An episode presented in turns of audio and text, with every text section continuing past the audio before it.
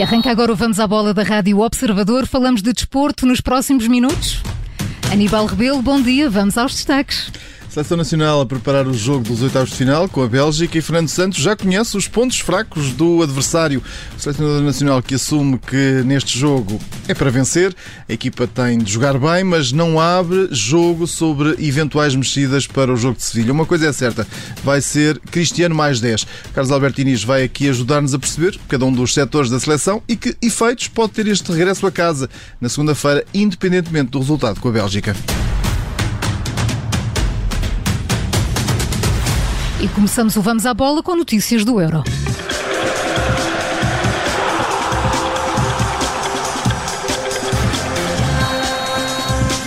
Portugal realiza hoje o último treino na Hungria antes de viajar para Sevilha. No relevado do centro de estágios da seleção deverão estar presentes todos os 26 convocados para o torneio, depois de os titulares de quarta-feira, frente à França, terem ontem realizado exercícios de recuperação nas bicicletas estáticas, que foram distribuídas junto do relevado. A novidade do treino de ontem foi o regresso de Nuno Mendes aos trabalhos, lateral esquerdo do Sporting, que esteve na bancada nos jogos com a Alemanha e França por ter treinado condicionado. A equipa viaja amanhã para Sevilha, onde joga domingo com a Bélgica. Para uma primeira final no caminho para Wembley, onde Fernando Santos quer estar no dia 11 de julho. Uma convicção que mantém desde que chegou à Hungria. Mantenho, mantenho a minha convicção. Se não levava as malas para Sevilha, para que se as coisas não corressem bem, ir logo para casa, né? Portanto, uh, espero ir para casa daqui a um tempo. Tanta convicção é mesmo.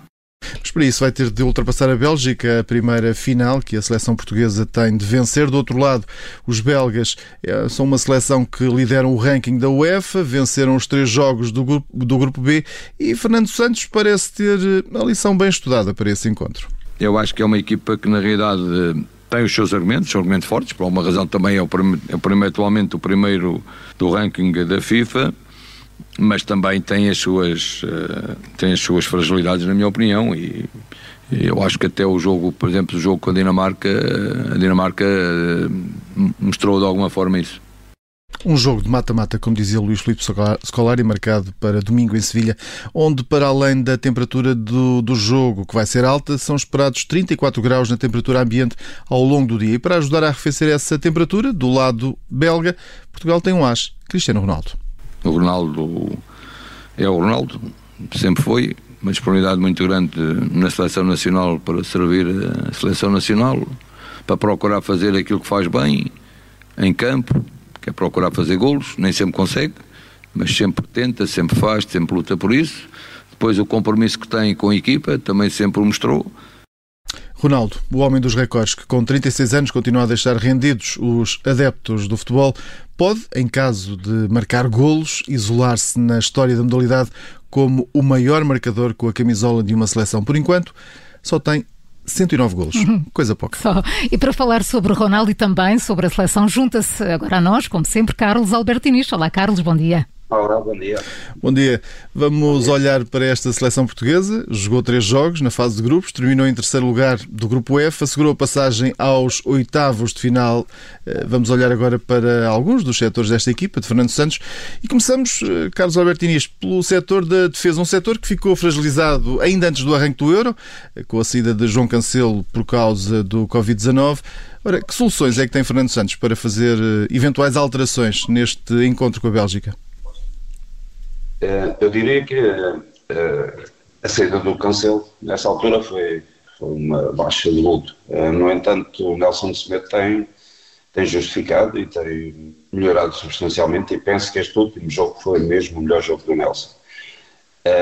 Por isso, julgo que o Nelson vai continuar na equipa. A dupla de centrais manter-se-á, provavelmente, quase de certeza e, e, talvez agora seja a altura de, uh, do Nuno Mendes, já que ele está em condições e que uh, se justifica algum refrescar, digamos, da equipa. Uh, e o Nuno já mostrou que tem qualidade e capacidade para poder jogar, por isso é uma possível alteração na equipa. Relativamente ao, ao setor intermédio, um, ehm, que esteve, esteve muito bem neste, neste último jogo também, um, ehm, Palhinha entrou a substituir o Danilo eh, de forma categórica, digamos, e que justifica um, entrar de início no próximo jogo. Por isso, a minha provisão seria que o Palhinha entrasse uh, e o Motinho e o Renato Sanches uh, continuassem na equipa, já que eles trouxeram outra qualidade e outra referência através do, do Renato. E na frente de ataque pode haver alterações ou está bem assim? Eu penso que se justifica pelo menos uma alteração. Um, uh, o Jota uh, fez os três jogos quase integralmente e, e sente-se já alguma, uh, algum cansaço no Jota. Por isso, pode ser que aqui também haja uma, uma, alteração e possa eventualmente entrar o Guedes. Justifica-se de alguma maneira poder haver alterações dos três setores não significativas naturalmente, mas que possam trazer alguma frescura à equipa e outra capacidade, tanto no processo defensivo como eh, no processo ofensivo. Ora, a seleção eh, regressa a Portugal eh, na segunda-feira, já está decidido pela Federação Portuguesa de Futebol, isto independentemente do resultado com a Bélgica. Que importância é que pode ter esse regresso a casa, partindo do princípio que passamos os belgas, depois temos quartos, meias e finais, esperamos nós. Que importância é que pode ter este regresso ali à, à cidade do futebol para preparar esses próximos jogos? Penso que foi uma boa decisão, uma decisão com toda a certeza ponderada e visto todos os, os fatores. Uh, será um regresso a casa. Uh, e isso, no aspecto psicológico, é sempre importante estar perto, mais perto da família, eventualmente até ter uh, um, um, tempo muito reduzido que, para, para que isso possa acontecer. E acho que é, no fundo, algum recarregar de, de baterias para a seleção, pelo menos no aspecto psicológico, já que em termos de, de deslocações elas não são significativas e pode de alguma maneira ajudar a seleção. Esperemos que isso seja, seja importante, esperemos que Portugal tenha capacidade para, para superar a Bélgica, num jogo difícil, naturalmente, mas que Portugal tem todas as condições para ultrapassar e essa, essa decisão parece-me um, muito importante e, e acertada. Carlos, temos encontro marcado para segunda-feira. Uh, espero que a falar uh, do próximo adversário de, de Portugal, uh, pensando já no, nos quartos de final, eh, não vai ser um, um osso de, fácil de, de, ultrapassar esta, esta equipa. Os ossos vão ser todos difíceis a partir de agora. É, são finais, são finais. Esperemos continuar até, até Londres para, esse, para essa final, onde Portugal poderá aí defender o título de campeão europeu. Bom fim de semana, Carlos. Ah, um abraço, bom fim de semana.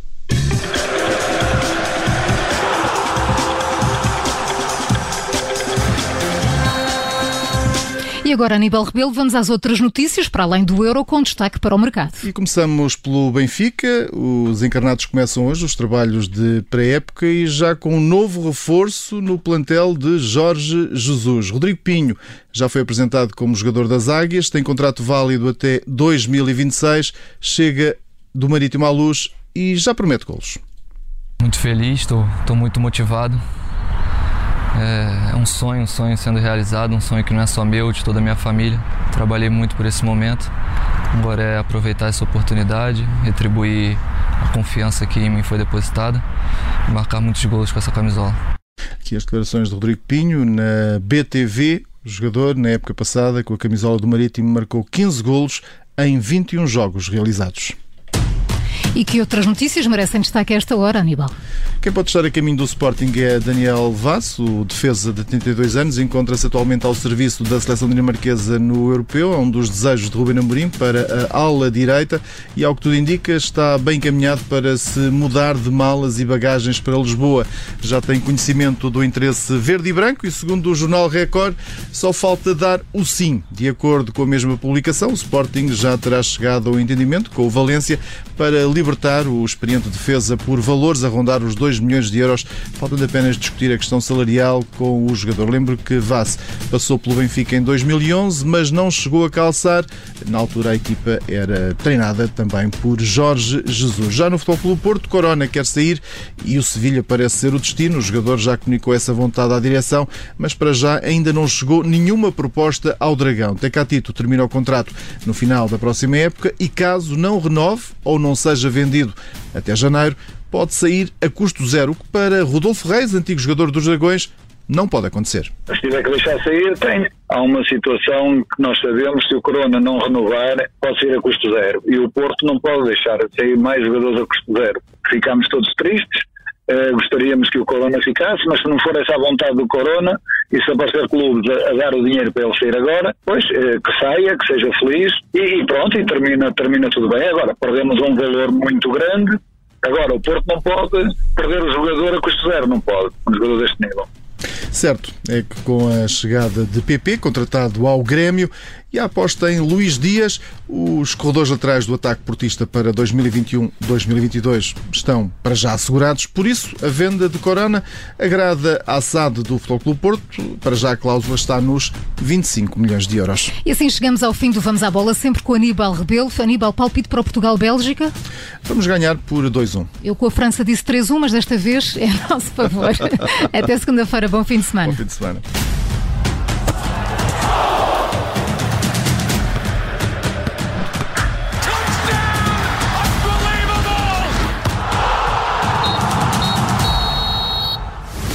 Obrigada por ter ouvido este podcast. Se gostou, pode subscrevê-lo, pode partilhá-lo e também pode ouvir a Rádio Observador online em 98.7 em Lisboa e em 98.4 no Porto.